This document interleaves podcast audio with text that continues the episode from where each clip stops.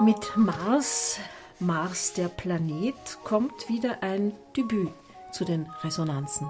Ja, es ist das Debüt des Concerto Scirocco. Jetzt ist halt hier noch dazu zu sagen, äh, wenn es interessiert, dass ja die Anbindung an die astronomische Seite des Themas schwierig ist. Ja. Das ist, ist halt so. Man kann aber jetzt sagen, es muss nicht nur auf die Mythologie abzielen und äh, sagen, ja, der Mars war der Kriegsgott, ja, weiß ja jeder, und die Venus ist die Göttin der Liebe und weiß ja jeder. Beim äh, Mars gibt es dann noch was Spezielles, so ähnlich wie dann auch später beim Uranus. Da kann man auch Zusammenhänge herstellen mit der Astronomiegeschichte. Das nämlich zu der Zeit, wo sich die Instrumentalmusik und die Vokalmusik getrennt haben und voneinander emanzipiert haben, so spätes 16., das frühe 17. Jahrhundert, um 1600 kann man sagen. Da hat sich auch in der Astronomie was ereignet. Da war also der Kepler sehr aktiv noch und hat also aus den Aufzeichnungen von Tycho Brahe namentlich über die Exzentrizität, also der Maßbahn, das heißt also nichts anderes als inwieweit er von einer Kreisbewegung abweicht. Und die ist beim Mars relativ hoch, also die elliptische Form, auf seine Gesetze gekommen ist. Und aus der Kombination dieser Sicht auf exzentrische Musik, also die sich abkoppelt und äh, neuartig wird und immer wieder moderner heißt und so weiter, ganz bewusst, entsteht dieses Programm. Also das ist ein, eine interessante Sache. Julika Meixner, was überzeugt Sie beim Concerto Scirocco? Bläserensemble haben immer eine ganz eigene Dynamik und ich freue mich wahnsinnig darauf, weil eben die Giulia Giannini war sehr faszinierend und überzeugend beim Konzert mit Michele Pasotti. Und ja, also das wird sicher ein Feuerwerk. Und sind auch nicht so dicht gesät, solche Besetzungen.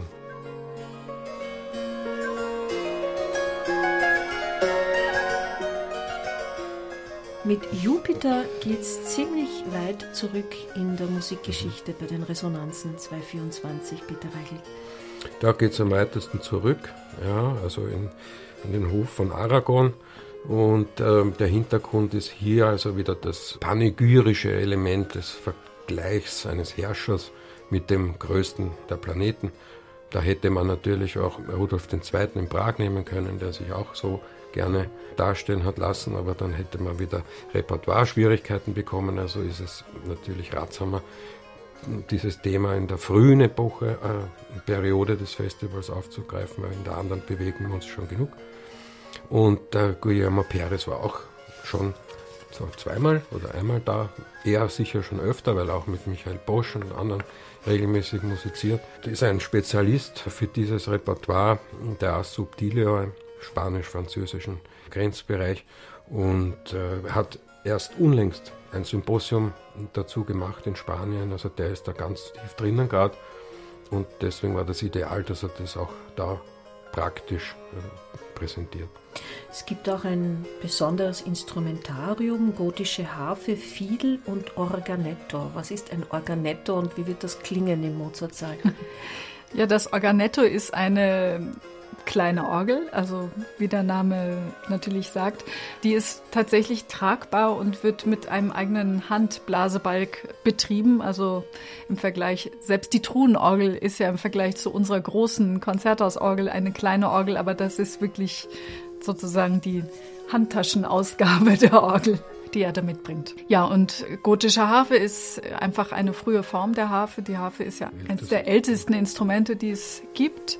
Und die gotische Harfe ist im Grunde eine einfache Vorform, auch die ohne irgendwelche Pedale oder so, sondern ein Zupfinstrument, das aber schon ein recht großen Klang im Vergleich erzeugt. Allerdings ist das immer wieder faszinierend, dass diese sehr zarten Klänge in dem doch großen Mozartsaal eine unglaubliche Wirkung entfalten. Also obwohl das sehr zarte Musik ist, erreicht, entsteht eine Konzentration im Raum, die ähm, diese Musik dann durchträgt und immer wieder für ganz besondere Erlebnisse sorgt.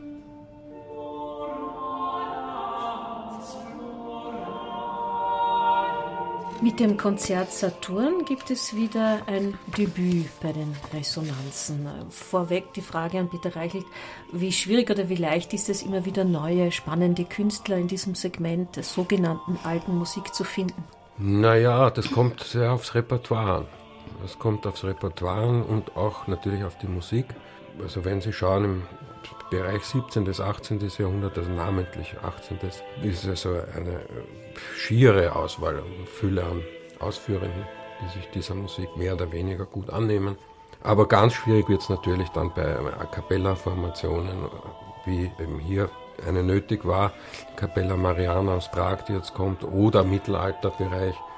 Das ist auch jetzt nicht so, dass man das im Vollen schöpfen kann. Also je, als Faustregel, je weiter man zurückgeht, äh, desto schwieriger wird es. Und äh, das Gleiche gilt auch für den Nachwuchs. Ja, also, Was hat Sie an der Capella Mariana überzeugt? Ja, die Capella Mariana ist ein schon recht, nicht sehr junges Ensemble mehr aus Prag. Und da wollte ich Semmelrad ist wirklich also eine Koryphäe auf, auf dem Gebiet auf dem, äh, und vor allem erkenntnisreichen musikwissenschaftlichen Aspekten. Und wir dachten wir erstens einmal ist er ums Eck, also aus Prag. Das ist auch für uns ein Vorteil, nicht so weit reisen muss. Und ein Debüt, das an der Zeit ist. Musik von Guillaume de Machot bis Gesualdo da Venosa. Ja, das ist auch schön an dem Programm, dass es diachron ist. Also, dass es diese, diesen melancholischen Aspekt doch durch einige Jahrhunderte begleitet und nicht in einer Epoche ver verweilt. Also von Marchot bis Gesualdo, da haben wir schon einige Jahrhunderte und deswegen ist das ein besonderer Reiz an diesem Programm. Und der Saturn hat sich wie auf das Programm geprägt? Ja, der Saturn ist äh, traditionell ein Symbol für die Melancholie. Also wenn Sie denken an den berühmten Dürerstich, da ist der Saturn äh, ganz zentral. Äh, also im Programm spiegelt sich das dadurch, dass melancholische Temperamente und Zustände durch die Musik, durch den Text, aber auch durch dessen Vertonungen hergestellt werden.